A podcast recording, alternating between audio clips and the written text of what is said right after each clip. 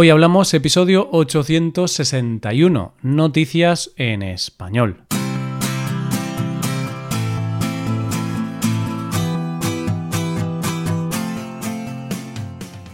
Bienvenido a Hoy Hablamos, el podcast para aprender español cada día. Ya lo sabes, publicamos nuestro podcast de lunes a viernes. En nuestra web tenemos contenido extra relacionado con este episodio. Puedes ver la transcripción completa y una hoja de trabajo con explicaciones y ejercicios que te ayudarán a practicar el vocabulario de este episodio. Este contenido solo está disponible para suscriptores premium. Hazte suscriptor premium en hoyhablamos.com. Hola oyente, ¿cómo estás? ¿Cómo va todo? ¿Sabes esa sensación de cuando haces un viaje largo en coche? Y después de muchas horas ves el cartel de que estás a menos de 100 kilómetros de tu casa y te entra como una sensación de alivio, de relax, de que estás en casa. Pues esa sensación es la misma que la de los jueves. Después de una semana larga, ves cerca el fin de semana y el descanso deseado. ¿Vemos las noticias de hoy? Comenzaremos hablando de un pueblo con un equipo de jardineras muy originales. Después conoceremos la historia de un restaurante que se toma muy en serio las normas de distanciamiento social y terminaremos con la historia de un meme que se hizo real. Hoy hablamos de noticias en español.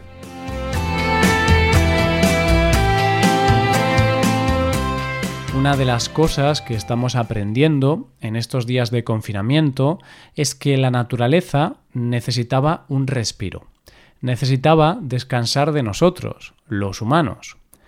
Hemos visto muchas imágenes de animales en sitios que hacía años que no se veían. Se ha reducido la contaminación y hemos visto imágenes de cómo la naturaleza y la vegetación van recuperando poco a poco su sitio. El otro día salí a la calle a dar un paseo y me di cuenta de cómo en estos días que hemos estado encerrados, en las aceras y en las calles estaban creciendo poco a poco las hierbas, que siempre han estado ahí, pero que había un equipo de jardineros que se dedicaba a quitar. Y es cierto que unas pequeñas plantas no hacen daño a nadie, pero hay zonas verdes en muchas ciudades y pueblos que necesitan ser cuidadas, y controladas porque si no, la vegetación se come todo lo que hay a su alrededor. Pero, ¿qué pasa con toda esa vegetación cuando los trabajadores no pueden salir a trabajar por el confinamiento? Pues en un pueblo precioso de la provincia de Cádiz, Andalucía, que se llama Setenil de las Bodegas, han encontrado la solución perfecta. ¿Cuál es la solución? Pues incorporar a los servicios de limpieza de los jardines urbanos a personal un poco diferente. Nada más y nada menos que un equipo formado por un rebaño de ovejas, su pastor, Antonio Villalón, y los dos perros pastores de este, Tarugo y Chico.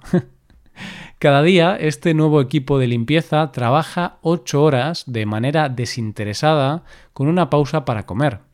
Esta pausa es más para el pastor que para las ovejas. Pero bueno, es parte de la jornada laboral. Según cuenta el alcalde del pueblo, lo más interesante de este proyecto es que ya tenían pensado crearlo antes del confinamiento, solo que debido a las circunstancias han decidido ponerlo en marcha antes de tiempo. Y es que este pueblo, que está excavado en parte dentro de la montaña, tiene unos jardines que son zonas forestales amplias, por lo que necesitan mucho trabajo que las ovejas pueden hacer de manera sencilla. Pero es que además, teniendo en cuenta el mundo en que vivimos y que todos nos tenemos que concienciar del cambio climático, esta es la manera más ecológica de hacer el trabajo, ya que se eliminan elementos muy contaminantes como los herbicidas. Además, es una forma de reivindicar el papel de ganadero. Antonio tiene un nuevo trabajo y los vecinos, que están confinados en sus casas, tienen una distracción más. Ver cómo por delante de sus casas pasa un rebaño de ovejas para limpiar el pueblo de hierbas y dejarlo preparado para cuando ellos puedan salir de sus casas. Y es que si lo piensas bien, las épocas de crisis siempre sacan la parte más creativa de nosotros mismos ya que tenemos que pensar cómo solucionar algo con los recursos que tenemos. Y esto, desde luego, es una gran solución y encima ecológica. Vamos con la segunda noticia. Una de las grandes preguntas que todos nos hemos hecho a lo largo de esta pandemia es ¿cuándo podré ir a un bar o a un restaurante? y aunque los bares abran, aunque a la larga funcionen como funcionaban antes, puede que tengan que tener cambios sustanciales para poder cumplir la norma de la distancia social. De hecho, el otro día escuchaba una entrevista con el dueño de un restaurante muy conocido en España, con estrellas Michelin, que decía que se están planteando cómo cambiar su forma de funcionar para poder asumir la nueva normalidad. Y decía que una de las primeras cosas que van a hacer es reducir su aforo dentro del restaurante y crear una zona fuera que antes no tenían para poder ampliar las mesas al aire libre. Todos los bares y restaurantes van a tener que tomar medidas, pero sin duda la medida más radical puede que la hayan tomado los protagonistas de nuestra siguiente historia. La pareja formada por Linda Carlson y el chef Rasmus Persson han decidido crear un restaurante en la ciudad sueca de Ransäte, llamado Burd Foren, o para los que no sabemos sueco, mesa para uno. El concepto es muy sencillo un restaurante donde solo puede comer una sola persona y sin contacto con nadie. ¿Y esto cómo se consigue? Este restaurante cuenta con una única mesa para un solo comensal y la mesa se encuentra en medio del campo. Para que no haya contacto directo con el cliente no puede haber camareros, por lo que la comida le llega al cliente dentro de una cesta mediante un sistema de poleas, es decir, con una cuerda. El menú consta de tres platos y una bebida, y los platos han sido creados por Rasmus con productos de temporada y de producción local. Lo lógico ante una idea como esta, y también pensando en el beneficio de los creadores, sería pensar que el menú debe ser bastante caro para que les compense abrir para un solo comensal. Pero lo cierto es que el menú no tiene precio. Cada cliente paga lo que considera justo. Linda y Rasmus dicen que no hacen esto para ganar dinero, sino que lo hacen porque en estos tiempos hay mucha gente que está sufriendo mucho. Gente que ha perdido el trabajo o gente que ha perdido a seres queridos. Y ellos ofrecen disfrutar un momento de paz independientemente del dinero que tengan.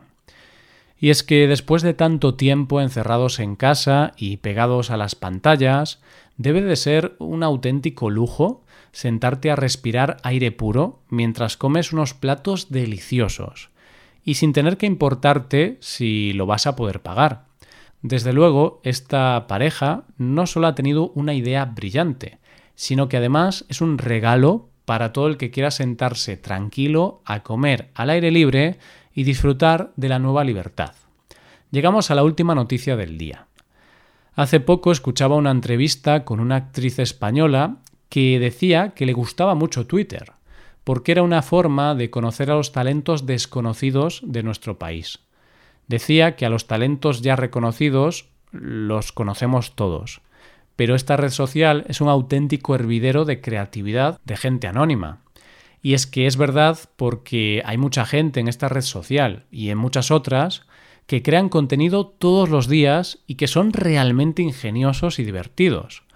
Esos contenidos que a ti te llegan y piensas, ¿cómo se les habrá ocurrido esto? Durante la cuarentena, esta creatividad que ya existía antes se ha multiplicado por mil. Ha habido memes o vídeos que realmente han hecho que todo este proceso haya sido mucho más llevadero.